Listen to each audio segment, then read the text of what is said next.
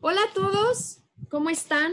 Bienvenidos a otro de nuestros episodios. Yo soy Pérez Careño y bueno, en esta ocasión eh, estaremos tratando de otra parte de los negocios, de un tema muy interesante. Y para eso, oh, hoy tengo el honor de tener a tres chicas de Prepatec, cuatro chicas, perdón, de Prepatec, que eh, ellas nos van a estar hablando referente a este tema.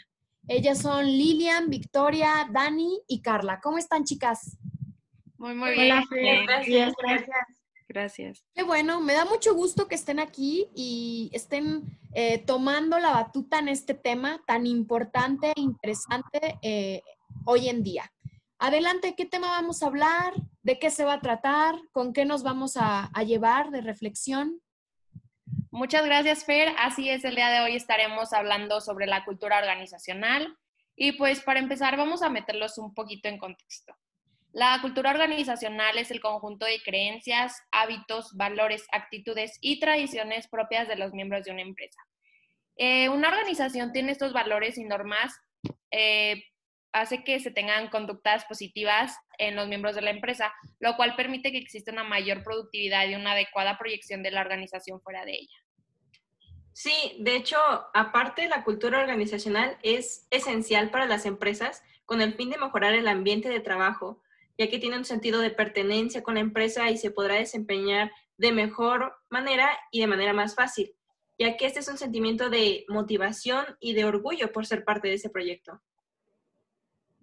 Bueno, para hablar un poco de cómo se desarrolla esto, la cultura organizacional está estructurada por ciertas características y como principal está la innovación y la aceptación del riesgo, que es el grado de estimulación que se les brinda a los empleados para que sean innovadores y se atrevan a correr riesgos. Además de la atención al cliente, que es el grado que se espera que todos los empleados demuestren precisión, análisis y atención a los detalles. Otro elemento es la orientación a los resultados, que es el grado en que la administración se centra en los resultados o eventos en lugar de las técnicas y procesos usados para lograr, lograrlos. Aparte de las características que dijo Carla, existen otras como lo son la orientación a la gente, la cual es el grado en que las decisiones de la dirección cuenta el efecto de los resultados sobre las personas de la organización. La orientación a los equipos es esencial para llevar a cabo un nuevo proyecto, ya que es el, el grado en que las actividades del trabajo son organizadas por equipos en lugar de individuos. La agresividad, la cual hace referencia al grado en que las personas son agresivas y competitivas en lugar de buscar lo fácil. Y por último está la estabilidad, la cual consiste en el grado en que las actividades organizacionales hacen mantener el estatus en contraste con el crecimiento. Así es, Dani, y también hay un punto importante que hay que comentar, que es el cómo los empleados asimilan la cultura. Estas se transmiten en varias formas. Las más poderosas son las historias, rituales, símbolos materiales y lenguaje. Primero, las historias, que es cuando se narran eventos sobre los fundadores de la organización, lo que pasa si se violan las reglas, los éxitos sonados, reubicación de empleados, reacción ante errores del pasado y dificultades organizacionales. Sí, además también tenemos después los rituales, que estas son secuencias repetitivas de actividades que expresan y refuerzan los valores clave de la organización. ¿Qué metas son las más importantes o cuáles personas importan y a quiénes se puede pasar por alto? Sí, y también están los símbolos materiales, que eso es básicamente la distribución de las oficinas corporativas. Por ejemplo, los tipos de automóviles que se les da a los altos ejecutivos o también la presencia de aviones de la empresa. Y pues ya para terminar esta parte, tenemos el lenguaje que es utilizado por muchas organizaciones como forma de identificación de los miembros de una cultura o una subcultura. De hecho, como comentaste al principio, Vicky, esta parte de los negocios es muy importante. Sin embargo, sin embargo, hay más allá. Por ejemplo, la creación de una cultura organizacional ética es otro aspecto de suma importancia que ayuda a enfatizar los valores de la empresa. Una de las estrategias es un rol modelo visible donde los empleados observen el comportamiento de la alta dirección como un parámetro que va definiendo el comportamiento apropiado. Y otra es la comunicación de las expectativas éticas. Las ambigüedades éticas se minimizan y se crea y se divulga un código de ética organizacional. debe enunciar los valores fundamentales de la organización y reglas éticas que se esperan que sigan los empleados. Para darme a entender más o menos es como dejarles en claro qué son las metas. Y bueno, para complementar las estrategias que nos acaba de decir Lili, también están las capacitaciones sobre ética, donde se realizan seminarios, talleres y programas similares acerca de la ética. También está recompensar visualmente los, actos éticos y castigar los no éticos. Esto se refiere a hacer evaluaciones de desempeño a los gerentes, punto por punto de cómo se miden sus decisiones respecto del código de ética de la empresa. Para terminar esta explicación, es necesario decir que para que exista un ambiente sano en una empresa, se deben de desarrollar las fortalezas del empleado, donde se premie más que se castigue lo que hacen por la empresa. Es bueno que se tenga énfasis en la vitalidad y crecimiento porque al final una cultura organizacional positiva siempre buscará hacer énfasis en la eficacia de la empresa y en el crecimiento del individuo. Algunas opciones para mantener una cultura organizacional sana pueden ser la mención del empleado del mes, algún bono, una celebración de cumpleaños, capacitaciones o simplemente un reconocimiento de cara a cara del esfuerzo hecho.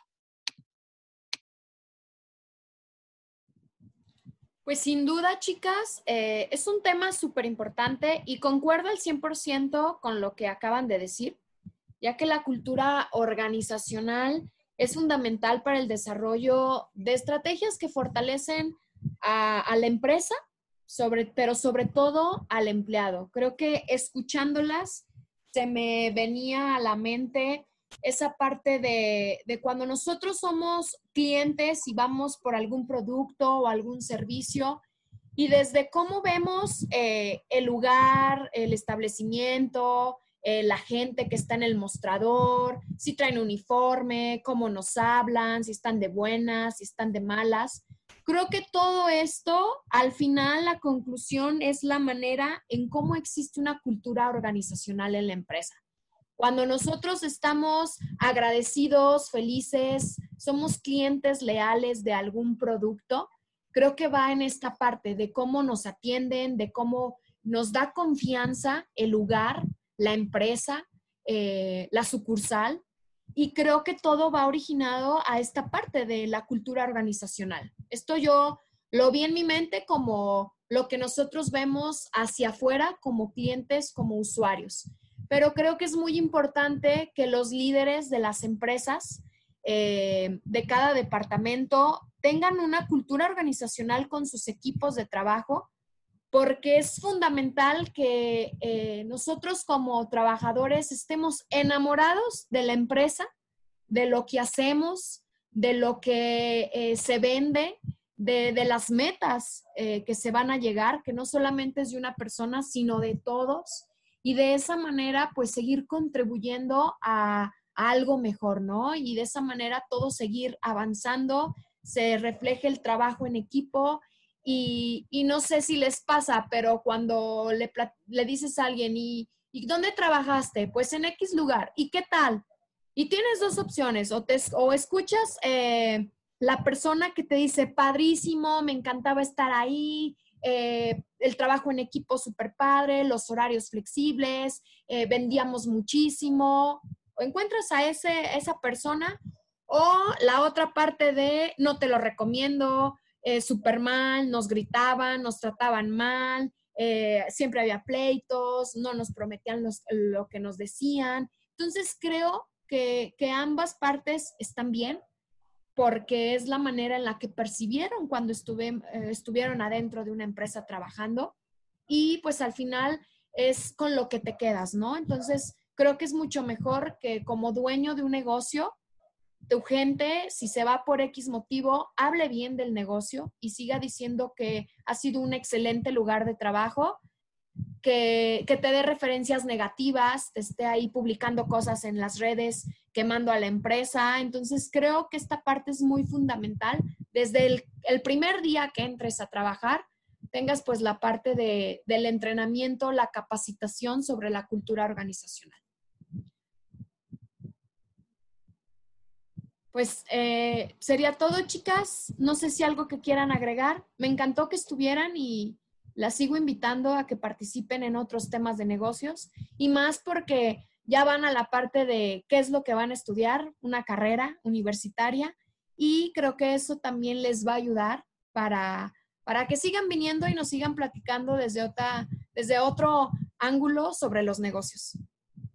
Muchas gracias, que estén muy bien. Gracias, Fer, por invitarnos. Muchas gracias, Fer. Muchas gracias, Fer. Hasta luego. Hasta luego. Hasta luego. Nos vemos en el próximo episodio. Muchas gracias. Esto ha sido todo por hoy.